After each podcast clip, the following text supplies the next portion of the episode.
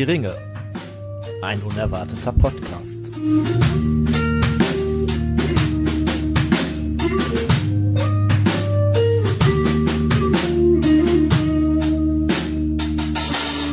Hallöchen, da sind wir wieder und zwar mit einer, ja mal wieder eine Premiere. Wie ihr über die letzten Folgen oder generell über den Podcast mitbekommen habt, sind wir ja nicht unbedingt die Technik-Genies. Und, äh, naja, also die Technik ist nicht unser Genie, sagen wir es mal so. Oder so, ja. Schön beschrieben. Und äh, heute machen wir eine vermutlich, also geplant etwas kleinere Folge. Ähm, und wegen der Pandemiesituation und auch zeitlichen Umständen ähm, sind jetzt heute tatsächlich nur der Tim und ich am Start. Ähm, und zwar über Discord. Das heißt, schön brav, jeder bei sich zu Hause. Ähm, hallo Tim. Hallo Simon. Äh, wie schön, dass man dich hören kann. Ja, ich finde das auch schön, äh, dass ich dich hören kann und äh, dich kann ich tatsächlich sogar sehen. Ähm, ich muss halt sagen, ich habe an meinem PC keine Kamera, Webcam oder so. Äh, dementsprechend bin ich quasi die Stimme aus dem Es gibt Off. immer ein eine Person im, äh, im, Meeting, die ihre Kamera ausmacht. Das kennen wir ja schon. ich will nicht ausschließen, dass ich sie ausgelassen hätte, wenn ich eine hätte, aber ich habe nun mal keine. Und naja, vielleicht ist das eine zukünftige Investition wert. Aber äh, für einen Podcast ist ja auch eher das Hören als das Sehen wichtig. Ähm, wir haben heute ein Thema, was zwar durchaus mit unserem bisherigen Gang durch den Herrn der Ringe zu tun hat, ähm, aber schon viel, viel früher beginnt. Und zwar reden wir heute über die Elben. Ja. So, ähm, Tim, was sind denn eigentlich Elben? Äh, Elben, ja. Elben sind ja quasi Menschen eigentlich, oder? Also ich habe mir sagen lassen, da gibt's eigentlich keine Unterschiede und äh, es ist eigentlich äh, genau das gleiche Volk in ja, grün. Boah. In grün. Ja. Interessant.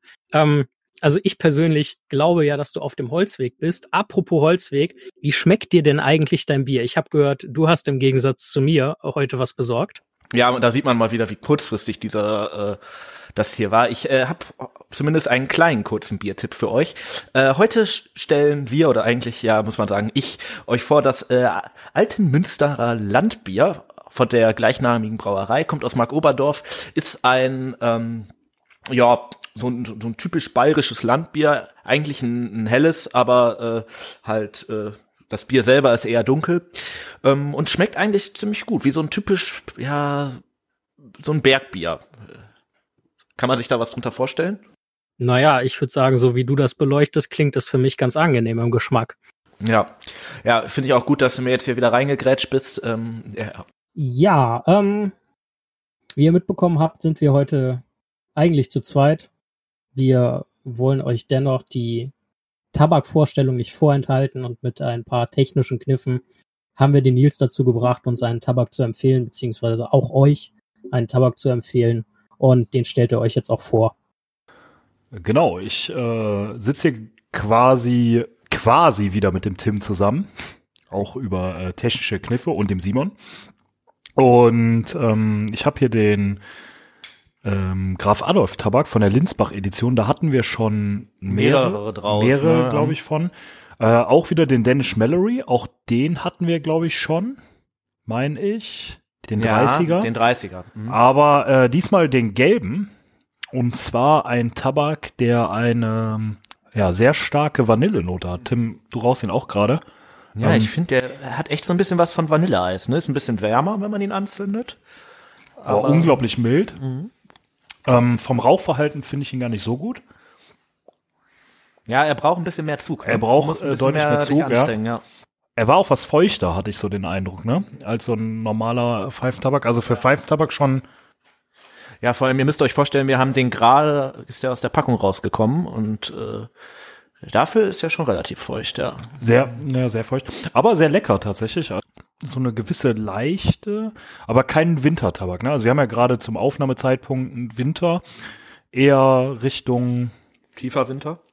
Frühling, würde ja. ich denn ja so. Ach so, der, der hat Tabak, ja, ja, der ist eher ein Frühlingstabak, das sehe ich auch so. Wenn so die ersten Knospen kommen irgendwie. Mhm. Ne? Mhm. Ähm, ansonsten erkenne ich da gar nicht so viel raus, außer der Vanille. Also das scheint so, das übertönt das schon so ein bisschen, ne? Ja. Ja. Ähm, empfehlenswert, aber jetzt nicht mein Favorit tatsächlich. Nee, also wir da hatten schon euch bessere, ja. Da haben wir euch schon deutlich bessere äh, empfohlen. Ja. Ähm, ich habe aber auch noch was zu trinken mitgebracht, Tim. Das auch. Äh, passend zu der kalten Jahreszeit. Ähm, du hast gerade ja schon Äh, eine Eisgekühlter. Jägermeister oder was Genau. ist das hier? Und zwar ähm, reden der Simon und der Tim ja heute über Elben. Und ich habe eine Flasche Glühwein gefunden, die sich hier heißer Hirsch nennt. Tierisch guter Glühwein mit einem schönen, ja, weißen Hirsch auf einem roten Etikett ab, äh, Das stellen wir, glaube ich, auch mal bei Instagram oder auf die Website genau, oder so. äh, ne? schön Das- äh, drauf abgelichtet. Ähm, ich dachte mir, das ist vielleicht so ein bisschen passend. Ähm, Thranduil, der ja auf dem Film, also auf, bei dem Hobbit-Film, ja auf einem äh, riesenhaften Hirsch daherkommt. Ähm, und ja, wahrscheinlich, also vermutlich auch nach den Büchern sehr gerne gejagt hat. Ähm, ja, deshalb dachte ich mir, das passt ganz gut. Ähm, ob das jetzt natürlich in den Büchern so ist mit dem Hirsch oder nicht, ist ja egal, aber auch die Filme waren ja durchaus nicht ähm, schlecht. Ja, probieren wir doch noch mal. Ja, es, ich finde find echt lecker. Der ist ziemlich. Mhm.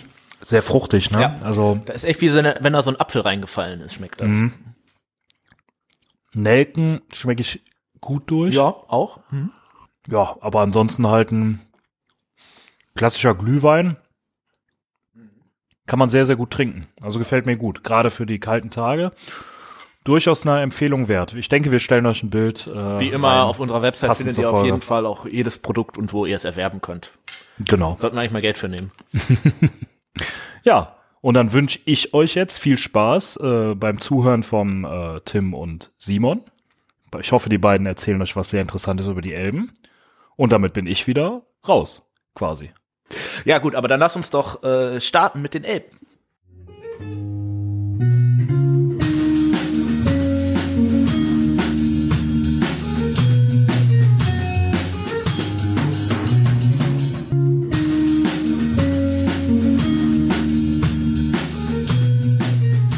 Wer lange lebt, kommt auch viel rum.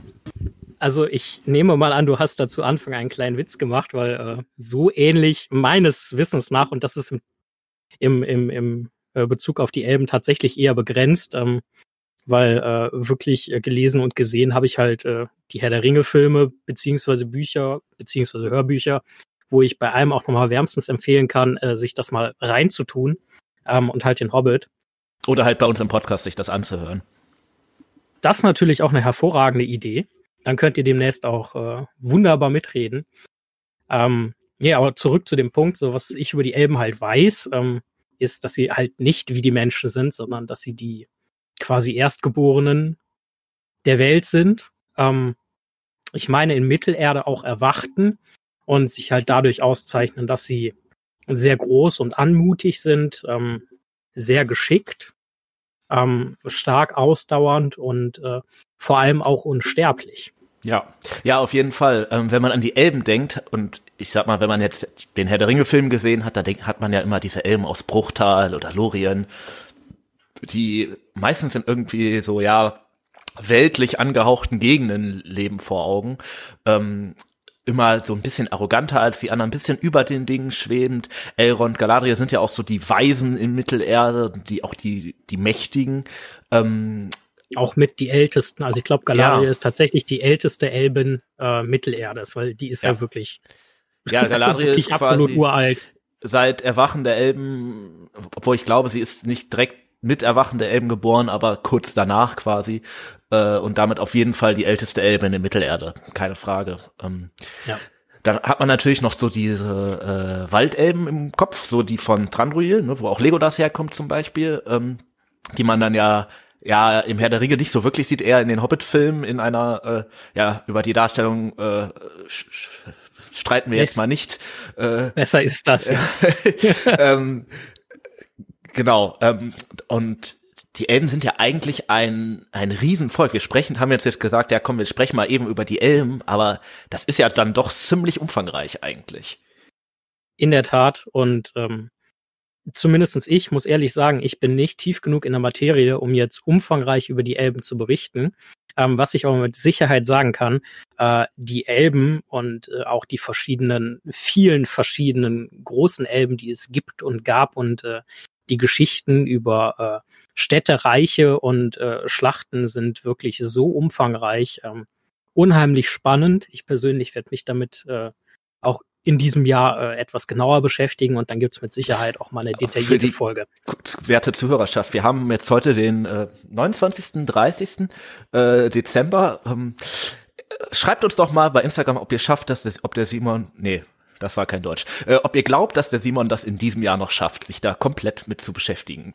Moment, Moment, Moment. Ich vielleicht das Ganze einmal komplett durchgehen, was die Schriften oder so angeht. Aber ob ich dann wirklich bis ins Detail in der Materie drin bin, mal gucken. Aber ich denke, dass ich es auf jeden Fall schaffe, gut aufgestellt zu sein. Also die Herausforderung ja. nehme ich an. In äh, zwei Tagen sehen wir uns dann zum Quiz. Das. Ich fühle mich gerade über den Tisch gezogen. Das ist ja. übrigens eine Fähigkeit, die die Elben durchaus haben, weil oh ja aus den Filmen oder Büchern kennen wir die Elben so wie Tim Man muss ja nur Frodo fragen eigentlich, ne? ja, wobei da hat auch ein Zauberer seine Finger im Spiel gehabt, so ein alter ja, Unruhestifter. Korrekt. Und Störer des Friedens. Ähm, wie Tim schon gesagt hat, äh, die Elben sind diese leicht abgehobenen Wesen, die ein bisschen über den Dingen stehen, die auch, äh, wie ich angesprochen habe, sehr fertig und kundig im Umgang mit so ziemlich allem sind. Außer vielleicht überbordenden Emotionen. Ähm, die Elben kommen ja auch häufig etwas unterkühlt rüber.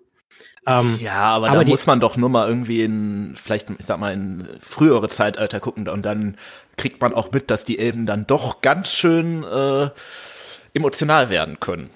Genau auf dem Weg bin ich. Ähm, eine der für mich spannendsten äh, Dinge an den Elben ist so ihre Entwicklung und quasi so blöd sich das bei Wesen, die viele zehntausend Jahre ja teilweise an, alt sind, ähm, anhört, ihre Entwicklung und ihre Reifung hin zum, nennen wir es mal, fast Erwachsenen aus meiner Sicht. Die brauchen halt einfach sehr viel länger, um erwachsen zu werden, die Elben. Das, äh das ist richtig.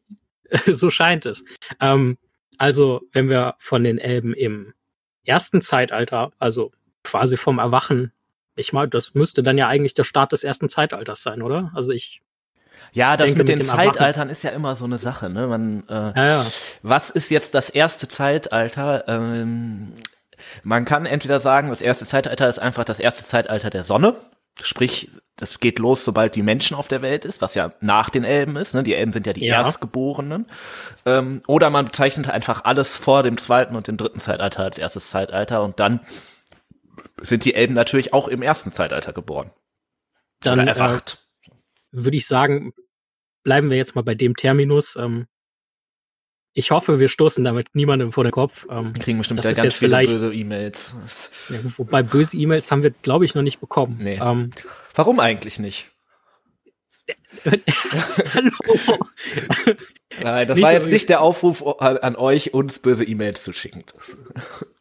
Nein, aber äh, konstruktive Kritik ist äh, wie immer gerne, gerne gehört, gesehen oder gelesen. Also, gehen wir mal vom Erwachen der Elben aus, im ersten Zeitalter und dann so ein bisschen durch, kann man feststellen, dass die Elben durchaus auch sehr impulsiv und emotional sein können intrigant, äh, äh, völlig absurd machtbesessen und jähzornig. Völlig richtig. Das, die Elben sind ja eigentlich so, ich sag mal, der Terminus Übermenschen passt eigentlich perfekt, oder? Weil ähm, ja. die sind, also sowohl im Guten wie im Schlechten, also äh, sie sind sowohl stärker, leben länger bis unsterblich, sind weiser, mächtiger, alles als Menschen, aber sind halt auch eigentlich, können viel, viel größeres Unheil auch anrichten als so ein einzelner Mensch. Deswegen sind die Elben sicherlich nicht nur die viel besseren Menschen im Sinne von gute Menschen, sondern sie sind einfach extremere Menschen, obwohl ja. sie ja keine Menschen sind. Ja, aber so von den Eigenschaften und vom äh, Potenzial her gehe ich da absolut mit. Ähm, ja, das erstmal dazu. Ähm, zu den Elben ist vielleicht sinnvoll zu wissen, es gibt ähm, drei ursprüngliche, ja, Elbenvölker oder Gruppen, je nach Gruppen, ja. Stämme, Möchtest du uns dazu was erzählen? Ja, also beziehungsweise ähm, unabhängig, ob du möchtest oder nicht. Äh, ich bitte dich, mach doch mal. Da ist denn jetzt einmal nicht da und da muss man das selber machen irgendwie. Äh, ähm, ja, ähm, das äh, hat man immer so, hört man manchmal ne, von diesen drei Elbengruppen. Ähm, eigentlich gibt's aber, erstmal gibt's zwei Elbengruppen. Es gibt nämlich als die Elben erwachen, ist es so, die ganze Welt ist ja quasi neu und es gibt ganz, ganz viel Böses in der Welt, unter anderem halt auch Melkor, den ersten bösen Herrscher. Den haben wir letzt, in den letzten Folgen irgendwann, glaube ich, mal angesprochen. Und äh, als die erwachen, äh, beschließen die Götter der Welt, die Wala quasi, ja, wir können die eigentlich nicht einfach so da äh, lassen, da in diesem bösen, dunklen Mittelerde, wo überall äh, böse Wölfe heulen und äh, Elben versklavt werden. Irgendwann machen wir, glaube ich, auch noch mal eine Folge zu den Orks, fällt mir bei dem Thema gerade ein. Ähm, und äh, bieten den Elben quasi dann an, ja, kommt doch zu uns äh, und wohnt mit uns da, wo wir wohnen, wo die Götter wohnen, also in Valinor. Ähm, und dann gibt es halt Elben, die diesen Aufruf folgen und halt losgehen und den, bei, um bei den Göttern quasi zu wohnen. Und es gibt Elben, die das nicht tun, die einfach quasi in Mittelerde bleiben. Und wenn wir jetzt gleich von Elben sprechen, meinen wir eigentlich Eldar, also sprich nur Elben, die diesem Aufruf tatsächlich gefolgt sind unabhängig, ob sie dann tatsächlich auch da angekommen sind oder nicht. Gut zu wissen. Was ist denn der, also der Unterschied zwischen Eldar und Elben? Die Eldar brachen hin zu den unsterblichen Landen nach Valinor auf und die Elben, wie wir sie kennen, blieben in Mittelerde und bauten da ihre Reiche auf. Genau. Und die Elben, von denen dann später immer die Rede sind, das sind eigentlich alles Elder. Also ähm, die Waldelben aus dem Hobbit zum Beispiel, da könnte man durchaus sagen, es sind wahrscheinlich auch ein paar von diesen Avari, also das ist dieser ist der Name, den Tolkien den quasi gegeben hat, also denen, die da geblieben sind, ähm, dabei. Also das sind wahrscheinlich eher nicht welche von diesen sternenerleuchteten Elder, die dem Ruf der Götter gefolgt sind, sondern es sind eher welche von diesen ja in Mittelerde gebliebenen Elder. Aber zum Beispiel die Elben in Bruchtal oder Lorien, ähm, zumindest die weiseren von denen, das sind ganz klar äh, Elder. Und äh, die sind auch die, mit denen Tolkien sich dann eigentlich, den anderen hat er eigentlich gar nicht mehr erwähnt. Die waren halt dann da und da geblieben und ja, gut ist. Wird ein, also nehmen wir jetzt mal Elrond oder Galadriel als Beispiel, die ja wirklich steinalt.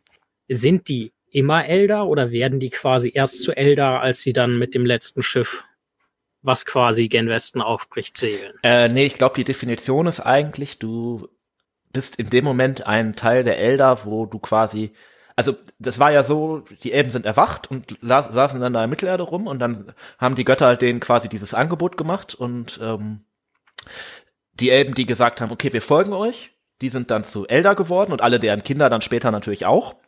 Ähm, ja. Und die, die da geblieben sind, dann halt nicht. Das heißt, bei Elrond oder Galadriel war es dann halt so, deren Eltern oder Großeltern oder so weiter, sind halt nach Validor ge gezogen und damit waren sie dann quasi automatisch schon älter. Auch unabhängig davon, wo sie dann auch waren, ob sie jetzt in Mittelerde geblieben waren oder in Valinor. Das hat damit eigentlich erstmal nichts zu tun. Okay. So, aber nochmal auf die drei Elbenstämme zurückzukommen. Welche Elbenstämme sind denn das und was unterscheidet die quasi voneinander? Ja, ähm, es gibt drei, das ist richtig, genau. Ähm, und das sind quasi einfach Gruppen, die sich an verschiedenen Anführern orientiert haben. Also quasi jeder dieser Gruppe hat so ihren eigenen Anführer und unter diesem Anführer sind die dann quasi auf dem Weg gegangen nach äh, Valinor. Und die ersten beiden Gruppen, das sind einmal die Vanya und zum zweiten die Noldor, ähm, sind halt Richtung äh, Valinor gezogen und haben das auch komplett geschafft. Die sind also quasi als Ganzes da angekommen. Die Vanya sind immer eher diese, ja, das sind so die blonden Elben, die quasi über Elben, also die über über Menschen. Ähm, und äh, die sind quasi, deren Geschichte ist eigentlich relativ einfach. Die sind nämlich erwacht, hab, sind dem Ruf der Götter gefolgt, nach Valinor gezogen und da geblieben. So. Und äh, sonst haben die eigentlich nichts mehr gemacht. Spannend.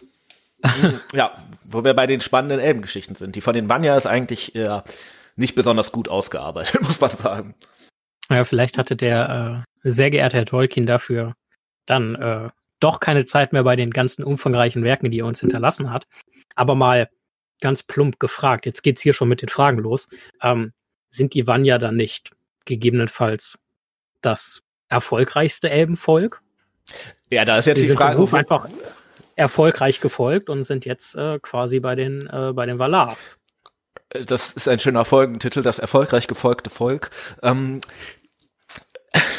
äh, ja, aber da ist ja die Frage, woran äh, misst man denn Erfolg? Ne? Also gut, in der Hinsicht, die sind den Valar gefolgt, sind dann da und äh, haben sicherlich ein schönes Leben. Ne? Nur ähm, die Geschichte der anderen Völker ist ja eigentlich viel interessanter, muss man sagen. Wenn auch natürlich deutlich tragischer. Das ist wohl wahr. Gerade die Noldor sind ja eigentlich, äh, wenn ich mich da recht erinnere, ähm, von einem doch relativ tragischen Werdegang, ähm, gerade im ersten Zeitalter, gezeichnet.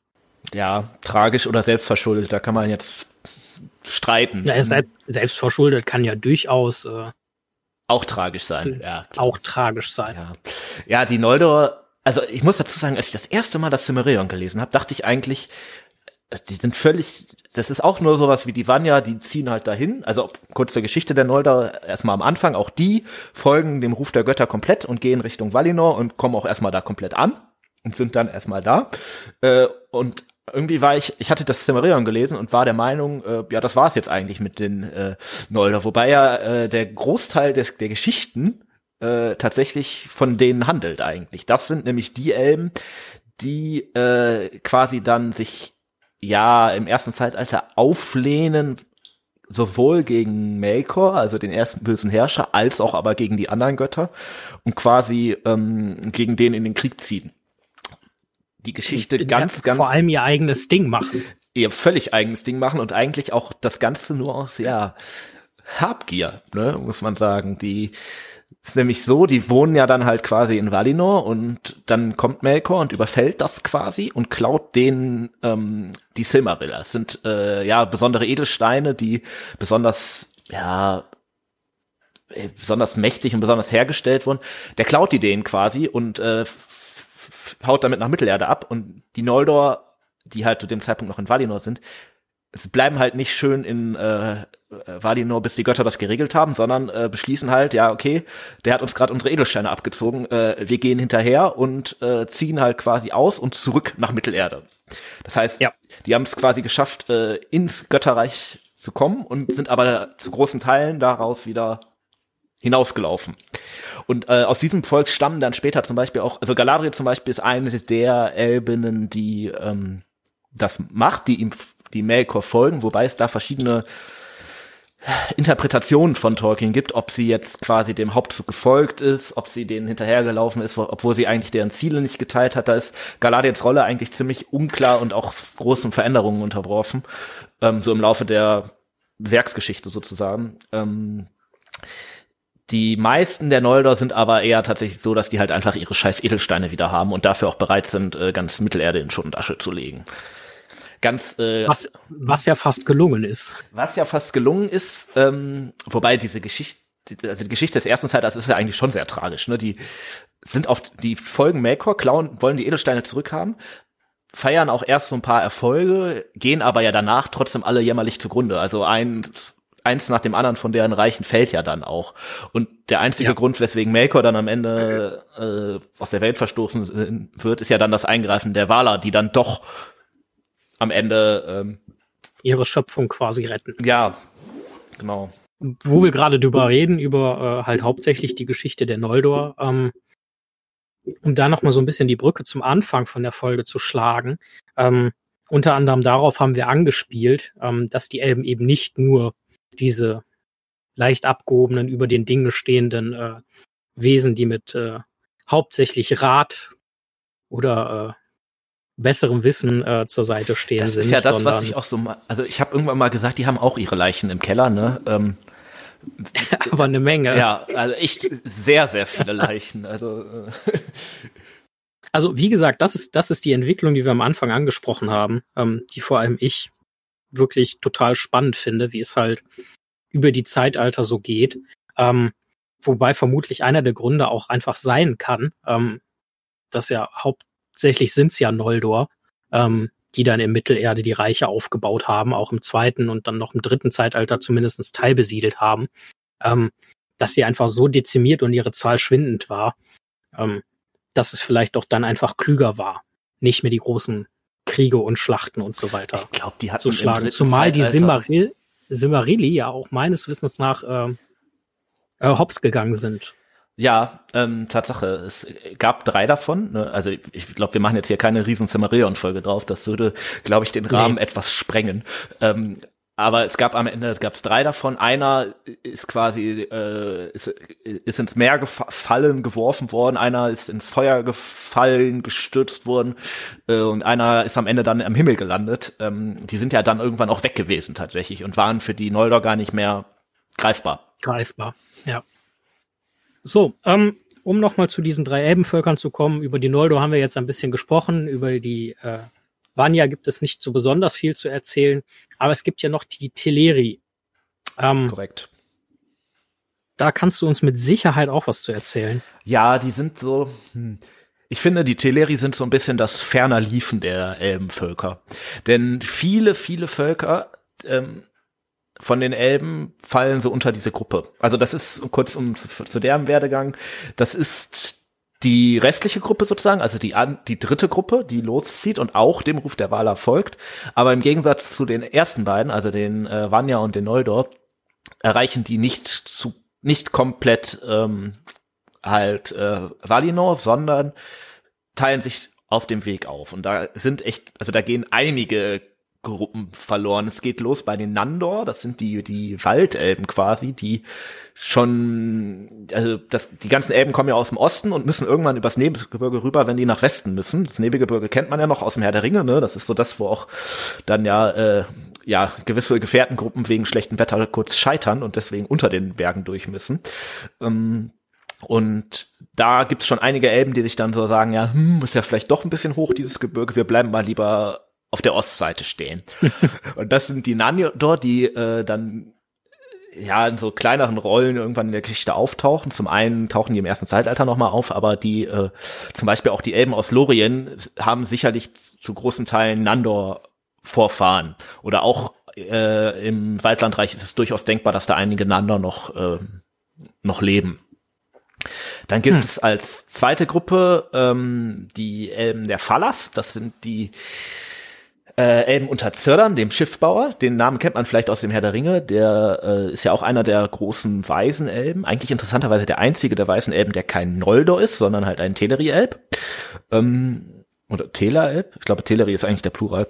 Ähm, und die äh, lassen sich quasi an die Küsten nieder und wollen eigentlich auch nach Valinor, beschließen dann aber, hm, an der Küste ist es eigentlich doch ganz schön, äh, wir bleiben mal lieber hier und fahren nicht übers Meer, sondern bleiben halt in Mittelerde an der Küste.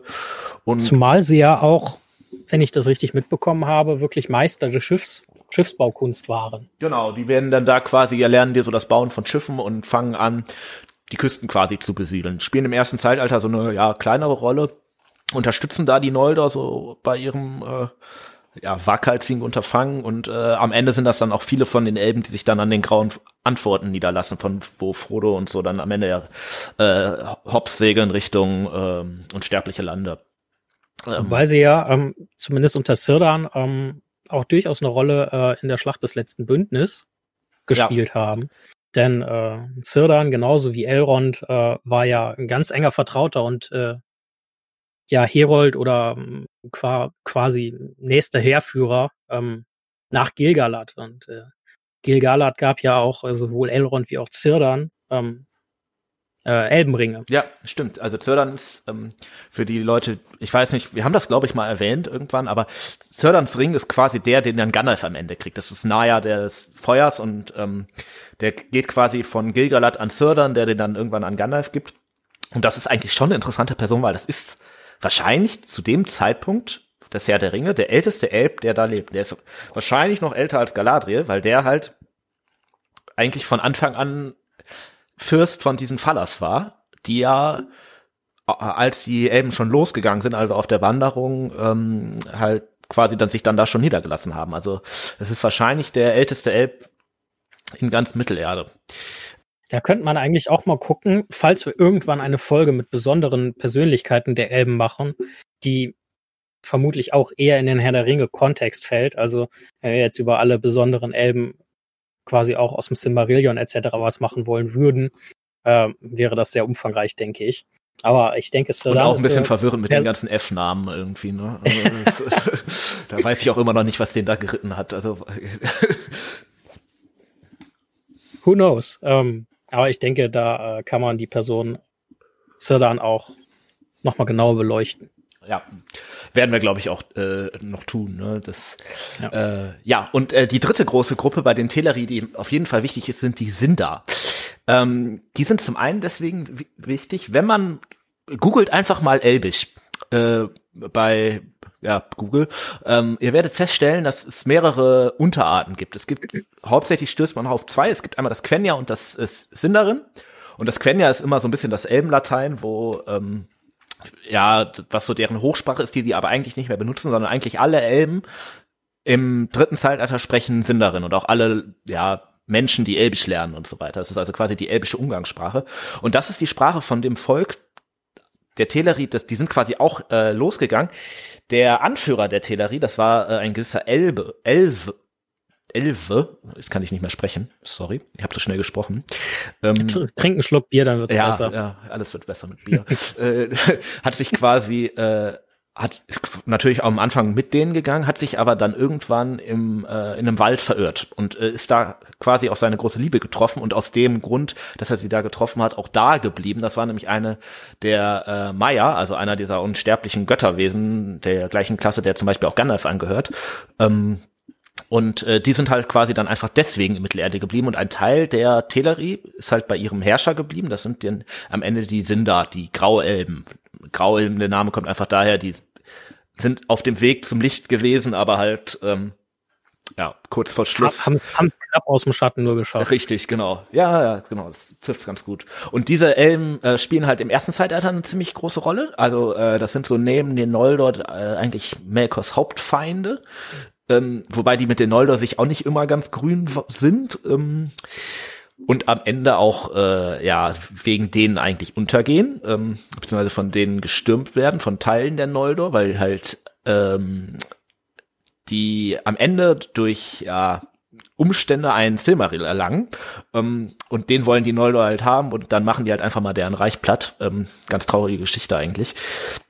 Ähm, und dieses sind da, sind so auch viele von den Elben noch, die dann am Ende noch im dritten Zeitalter leben. Also viele von den Elben, die in äh, Bruchtal leben, die in Lorien leben, auch die in ähm, im Waldlandreich leben. Äh, Tranduil zum Beispiel ist auch ein Sindar und Legolas damit dann dementsprechend auch. Ähm, ja, und deswegen ist das so eigentlich das, der Restüberbleibsel der Elben im dritten Zeitalter sind größtenteils zumindest entweder Sindar oder von Sindar geprägt womit wir eigentlich auch schon da angekommen sind, wo wir ja aktuell in unseren Folgen hauptsächlich unterwegs sind. Und zwar im dritten Zeitalter, im Herrn der Ringe. Und äh, da es ja eigentlich nur noch ähm, einige der Rest, also einige Reste der Elben auf Mittelerde, die äh, scharenweise quasi das Land verlassen ähm, und gen Westen wieder segeln. Ähm, was gibt es denn außer dass der größte Teil der äh, noch verbliebenen, in Mittelerde verbliebenen Elben vermutlich äh, sind da sind, ähm, noch zu diesen Elben zu sagen. Also namhafte Charaktere haben wir ja schon in einigen Folgen angesprochen oder auch jetzt insbesondere Galadriel und Elrond, auch Kirdan, ähm, aber da gibt's ja noch ein paar. Ja, also die drei, die du genannt hast, sind sicherlich die ältesten und auch hm, angesehensten der Elben. Ne? Also äh, Galadriel ist äh, kommt, ist halt in Valinor noch geboren worden, ist also, kommt also quasi von daher, ist äh, zum Zeitpunkt des äh, Herr der Ringe sicherlich mindestens 10.000 Jahre alt, wenn nicht älter. Ähm, und äh, folgt halt, äh, führt ja quasi die Elben auch, ist ja eigentlich so deren heimliche Königin, kann man fast sagen. Ähm, und sitzt halt in Lorien, was ja eigentlich interessant ist, weil sie ist ja eine Noldor, wie wir festgestellt haben. Ja. Aber Lorien ist ja eigentlich eher ein waldelbig geprägtes Reich. Ne? Die äh, leben ja in Bäumen und äh, gar nicht so sehr in großen Städten, wie es ja eigentlich die Noldor tun würden, weil das waren ja dann eher doch so, ich sag mal, die etwas urbanisierteren Elben. Ähm, und daher ist es eigentlich ganz interessant, dass äh, eine ja, eine Noldor-Fürstin, also eine Hochelbenfürstin, ist quasi in, zu den Waldelben ver, verschlagen hat. Ähm, der zweite Punkt ist halt Elrond natürlich. Äh, da haben wir jetzt, glaube ich, in den letzten drei Folgen ausreichend drüber gesprochen, welche Rolle der spricht. Kommt auch irgendwie in unserem Podcast nicht immer so gut weg. Ich weiß gar nicht, woran das liegt. Ähm, und der ich eigentlich auch nicht. Das ist, der kommt, also gerade ich finde, im Film ist er halt auch super mürrisch dargestellt. Ja. Ähm, im, Im Buch kommt es ein bisschen, bisschen drauf an, wie du es lesen möchtest, finde ich. Ja, Ähm, auf jeden Fall. Mhm. aber im, im Großen und Ganzen Fakt ist, er ist ein ganz entscheidender Ratgeber, Impulsgeber, Unterstützer und Fädenzieher, ähm, der dazu beiträgt, das Böse möglichst klein zu halten. Ja, am Ende muss man ja auch sagen, Nicht immer ohne, ohne Hintergedanken, aber ja, und am Ende muss man ja sagen, der, die Idee, den Ring ins Feuer zu werfen, ist ja von ihm, ne? Also, ja, äh, gut, der hatte die jetzt auch schon 3000 Jahre bevor äh, Frodo losgegangen ist. Äh, wollte Isildur halt leider nicht. Ähm, und wenn du da 3000 Jahre angepisst rumsitzt, darfst du auch ein bisschen grummelig auf die Menschen sein. Wahrscheinlich, ja. Ja, wobei vielleicht ist das auch so ein bisschen, weil wegen, ich sag mal, Hugo Weaving, ähm, ah, vielleicht hat man dann auch direkt irgendwie direkt diesen, diesen ähm, Matrix-Faktor im Kopf und deswegen kann man den auch nicht so richtig. Ich weiß nicht, woran das liegt, dass der in den Filmen so ein bisschen als äh, Onkel Grumpelbart äh, daherkommt, aber ja. Äh, ich, ich, ich persönlich muss sagen, ähm, ich finde die Rolle an sich gut gespielt. Ähm, er ist sehr, sehr klar in seiner Position, sehr zielgerichtet und eindringlich. Also er ist, ich finde schon, er macht es gut. Er sollte vielleicht zwei Köpfe größer sein, ähm, damit das Ganze imposanter wäre. Aber ja, äh, ja, vielleicht. so im. Allgemeinen, es- ich, ich finde es eigentlich wirklich gut umgesetzt. Also Grund, generell die Elben in den Filmen finde ich, finde ich äh, sehr gut umgesetzt. Ich finde die Herr der Ringe Filme generell gut Ich umgesetzt. glaube, in diesem Podcast wird kein Auch böses Wort über die Herr der Ringe-Filme kommen. Ne? Also Doch, bestimmt. Wir müssen nur Tobi einladen und der sagt bestimmt irgendwas Böses. Ja, das müssten wir eigentlich mal klären. Ist es Frodo im Buch, der ihn so aufregt, oder Frodo im Film? Ja, äh, Oder vielleicht, weil das wieder so ein Charakter mit F ist und der keine App ist. ja. Äh, interessanter Fun-Fact dazu, die heißen ja alle irgendwie Fingolfin und Finwe und so weiter. Ne? Dieses Finn bedeutet Haar übrigens. Ne? Fëanor. Ja, okay, das, das passt jetzt nicht in meine Reihe, deswegen habe ich das ignoriert. Aber äh, äh, das heißt, Ha- Hattest du Fingolfing? Ja, Fingerfin hat, also Finn wird zum Beispiel heißt Ja. einfach Herrscher mit Haaren. Sehr äh, kreative Namensgebung von Seiten von äh, dem Anglisten Talking. Ähm, nein, äh, das war Elrond. ähm, und der dritte große Person ist halt Sirdan, ne? Ähm, er hat auch schon gesagt, schon immer da gewesen, damit sicherlich auch einer der entscheidenden Ratgeber, weil der halt einfach seit Jahrtausenden in Mittelerde ist und versteht, was da abgeht. Ähm, und eigentlich auch, ich glaube, Tolkien selber hat irgendwann mal gesagt, der blickt tiefer als alle anderen irgendwie hinter die Dinge in Mittelerde quasi. Ne? Ja. Sieht man ja auch zum Beispiel schon daran, dass wenn Gandalf in, aus den unsterblichen Landen kommt, ähm, dass er der Erste ist, der erkennt, oh, von den fünf ist aber Gandalf der ähm, mächtigste, deswegen kriegt der jetzt mal den Ring und nicht Saruman, ähm, der ja als nomineller Anführer quasi kommt. Äh, eig- eigentlich schon eine interessante Person, von der man leider im Buch und im Film von Herr der Ringe ja gar nicht so viel mitbekommt irgendwie. Ne? Eigentlich nur am Ende, wenn die da auf das Schiff steigen. Ich weiß gar nicht, ist der im Film, ist der da auch in der letzten Szene bei? Der steht im Hintergrund. Ja? Jetzt frag mich aber nicht, ob das nur in der Extended zu sehen ist oder in der normalen. Aber der ist definitiv, definitiv dargestellt. Aber nicht. Der steht äh, hinten, hinten, also wenn sie da diesen Halbkreis bilden und sich verabschieden und dann aufs Schiff gehen, steht der ganz hinten am, am, am Pier in, ich glaube, so einer lila Kutte. Ah, okay. Ganz, ganz unauffällig. Weil man sieht ja auf jeden Fall Elrond, Galadriel und auch Celeborn, der ja eigentlich da gar nicht so mitfährt in, zu dem Zeitpunkt. Äh, ich weiß nicht, ob da noch ein vierter Elb dabei ist, aber wenn du es sagst, wird es stimmen. Ähm, ja, Ich bin mir sehr sicher, aber ihr könnt ja mal einen Faktencheck machen. Ja. Guckt euch einfach den dritten Teil an, am besten die Extended Version. ja Und davor am besten die ersten beiden. Oder guckt erst Ja. den dritten Teil und dann Teil 1 und dann 2. Oder guckt erst den dritten Teil und dann den zweiten Teil von Teil 2 und dann den ersten Teil und dann den letzten Teil von Teil 2. Ähm, ja, lassen wir das. Ähm, der nächste Elb, der wahrscheinlich ja noch interessant ist, das ist, denke ich mal, Thranduil, ne? also der Herrscher des Waldlandreiches und der ist anders als die Darauf hätte ich dich jetzt tatsächlich auch angesprochen. Mhm. Ähm, dadurch, dass äh, die Elben vom Düsterwald oder vom großen Grünwald ähm, ja quasi Elben sind, ähm, die quasi in Mittelerde geblieben sind und wenn ich das richtig verstanden habe vom Anfang her, ähm, Ja, es kann Was- sein, dass das auch so ein Mischvolk eigentlich? ist, ne? Dass da einige von den Nandor, die ja theoretisch auch Eldar sind, aber äh, Ja. und dass sich das irgendwie vermischt hat, ne? Die sind ja eigentlich, das ist das Interessante an dem Reich ist ja, und ich glaube, deswegen hatten die auch so Spaß, das in diesen Hobbit-Filmen darzustellen, das ist das größte Elbenkönigreich zum Zeitpunkt des Herr der Ringe. Also da leben sicherlich mit Abstand die meisten Elben noch. Weil in Lorien, okay, da sind einige, im Bruchtal sind nicht viele, in den grauen Antworten weiß man nicht so genau, wie viele da noch sind. Da waren früher mal relativ viele, auch mit Lindorn. Aber das Waldlandreich ist schon ein relativ großes Reich und ähm, deswegen ist Sandruhe vielleicht so rein machtpolitisch der mächtigste Elbenherrscher im dritten Zeitalter. Dafür. Wobei dem Fall am ehesten auf die militärische Stärke bezogen. Sicherlich, klar. Der hat jetzt auch keinen Elbenring und äh, ist vielleicht auch nicht so der weiseste, was man ja dann auch äh, zum Beispiel in den Hobbit-Filmen vielleicht auch sieht. Äh, äh, aber äh, schon ein eher größerer Herrscher in äh, Mittelerde. Und äh, interessanterweise zum Beispiel Aragorn bringt ja, der Gollum gefunden hat, auch einfach den zu dem. Ne? Und er hätte ihn ja auch nach Lorien bringen können oder nach Bruchtal. Äh, aber der geht ins Waldlandreich, weil da dann doch noch relativ viele Elben am Start sind. Und natürlich dann Legolas als sein Sohn macht ja dann doch auch schon ein bisschen was im äh, Verlauf des Herr der Ringe. In der Tat. Sein goldenes Haar in die Kamera halten und ein paar Pfeile abschießen. Und zählen.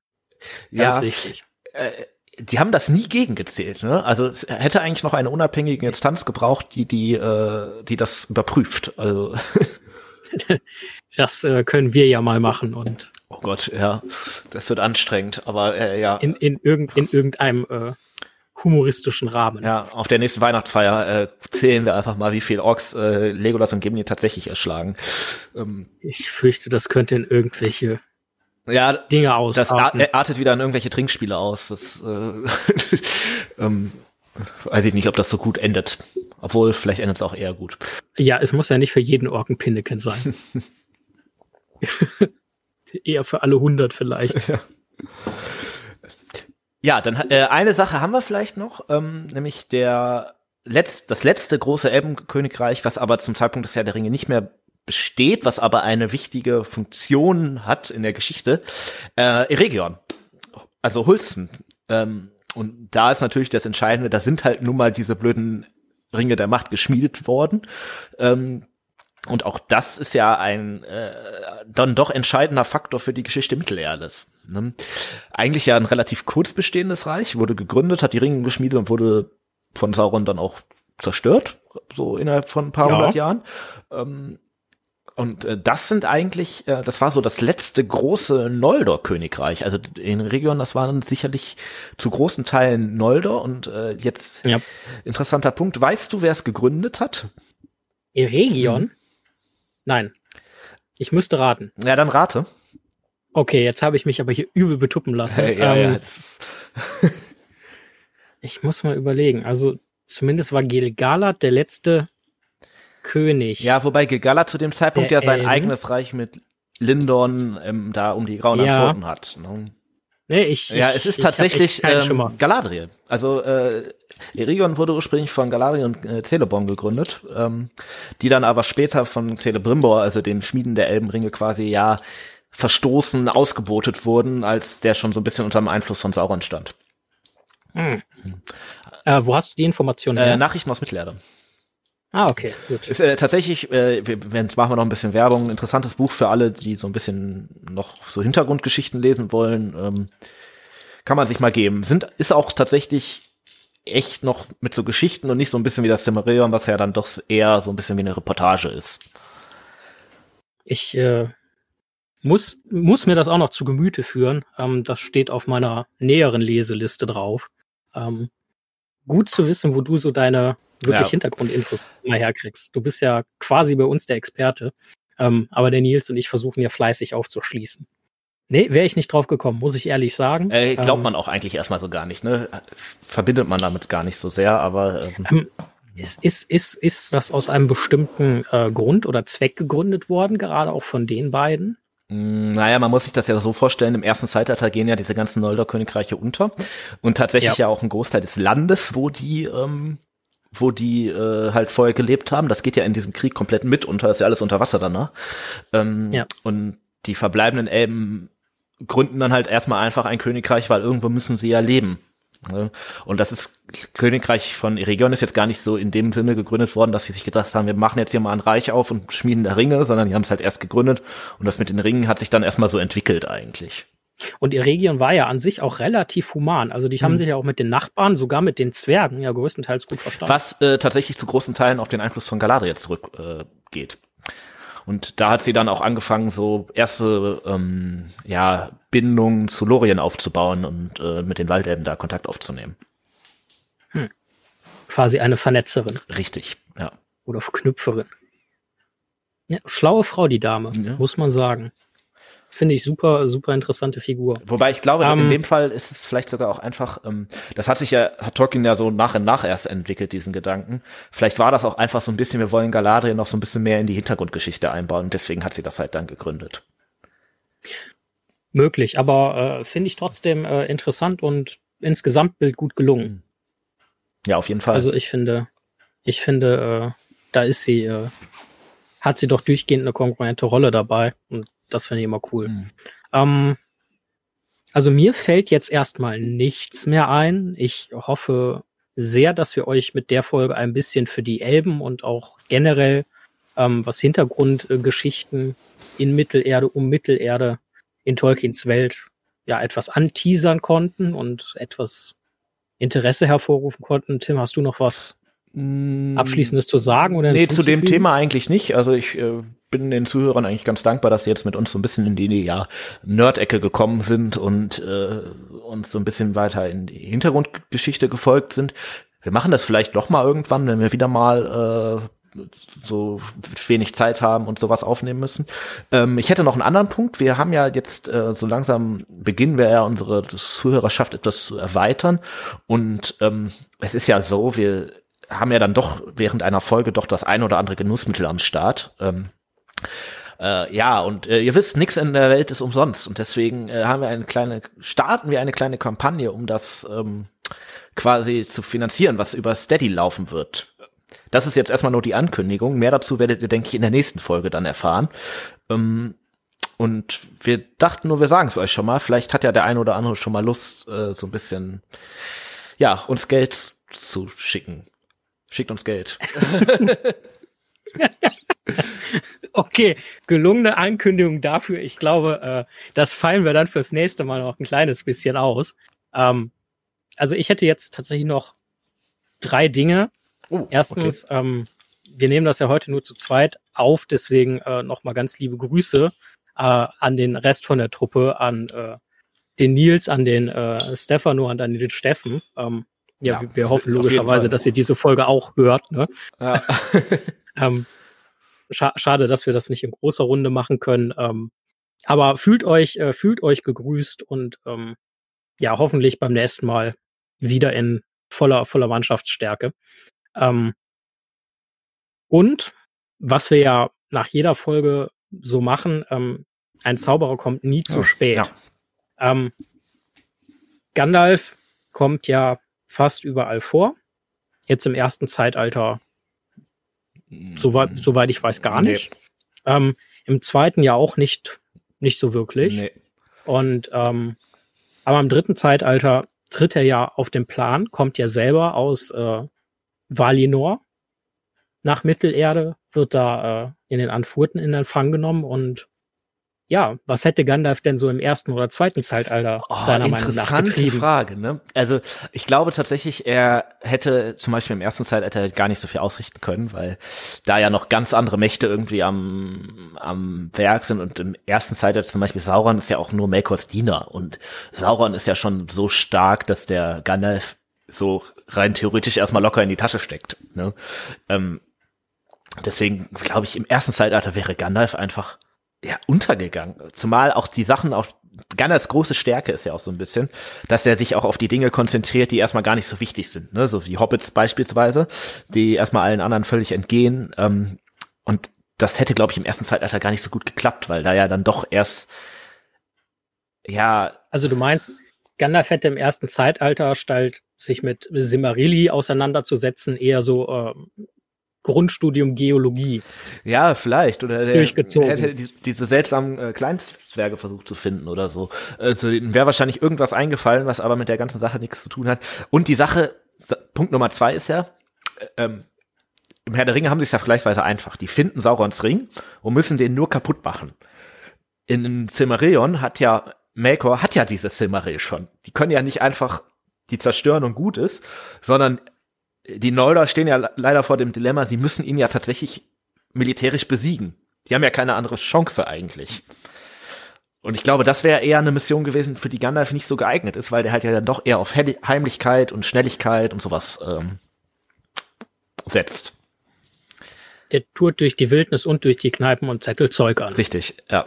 Der Kneipenzauberer, ja. Kneipenschläger. Ja, der Schläger nicht, aber.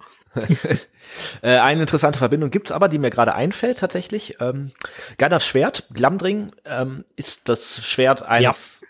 großen Noldor-Königs, nämlich von Turgon, dem späteren König von Gondolin, ähm, der auch einer der großen äh, Herrscher der Noldor quasi ist. War. War, ja, Entschuldigung, ja, war. All, alles gut. Ja.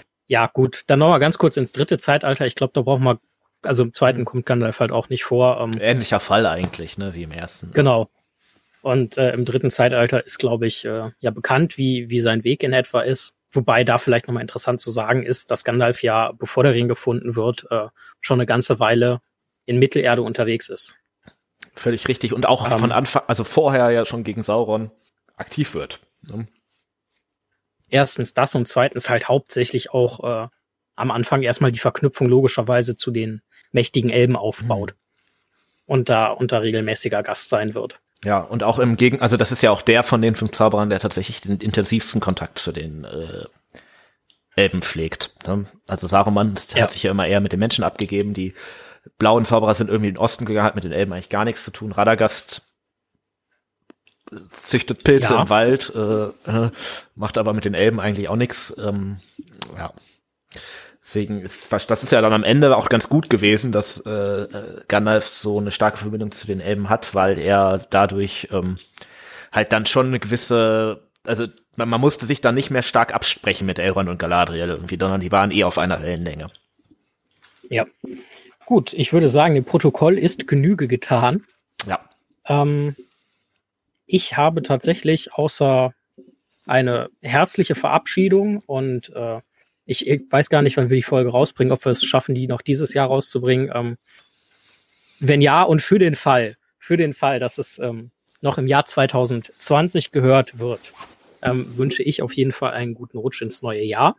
Und ich hoffe, dass wir uns dann äh, spätestens Anfang 2020 äh, wiederhören. 2000, und wie immer 2021 meinst du? 2021, das ist äh, völlig korrekt. Das meinte ich. Ähm, und äh, ja, wenn ihr Anregungen, Kritik äh, oder Bitten und Vorschläge habt, äh, wendet euch immer gerne an uns. Ähm, ich äh, möchte äh, noch ganz kurz sagen, um dem Nils auch Genüge äh, zu tun. Ich hätte es sonst hier auch könnte gemacht. eine Nerd-Folge gewesen sein. Ähm, du kannst es gerne noch Ach so, ja, das ist eine Nerd-Folge. Ihr seid mit uns in der Nerd-Ecke. Und ich habe noch einen zweiten Punkt. Ich dachte eigentlich, du machst jetzt das, weil der Nils ist ja nicht da.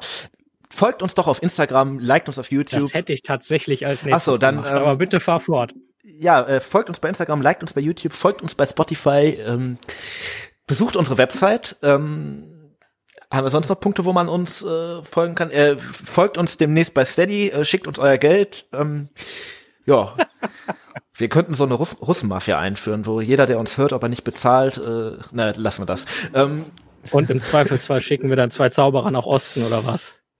Äh, Dimitri und Nikolai oder? Okay, ich glaube, ich glaube, ich glaube, das Bier ist wirklich. Äh, das war ganz lecker. Wirklich, wirklich, wirklich lecker bei dir. Ähm, also natürlich, äh, wir, wir haben nicht vor, wirklich mafiöse Ausmaße anzunehmen. Ähm, weitere Informationen folgen und äh, von meiner Seite, ähm, wie gesagt, guten Rutsch oder äh, frohes Neues, je nachdem. Und äh, wir hören uns dann hoffentlich demnächst wieder. Auf Wiederhören. Schaltet wieder ein, wenn es wieder heißt Hör die Ringe, ein unerwarteter Podcast.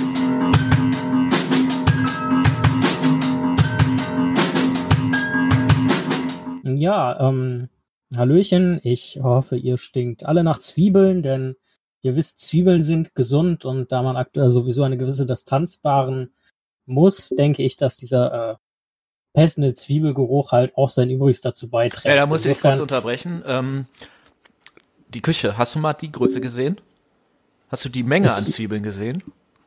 Ähm, nein, ehrlich gesagt nicht, aber Ja, stopp, stopp.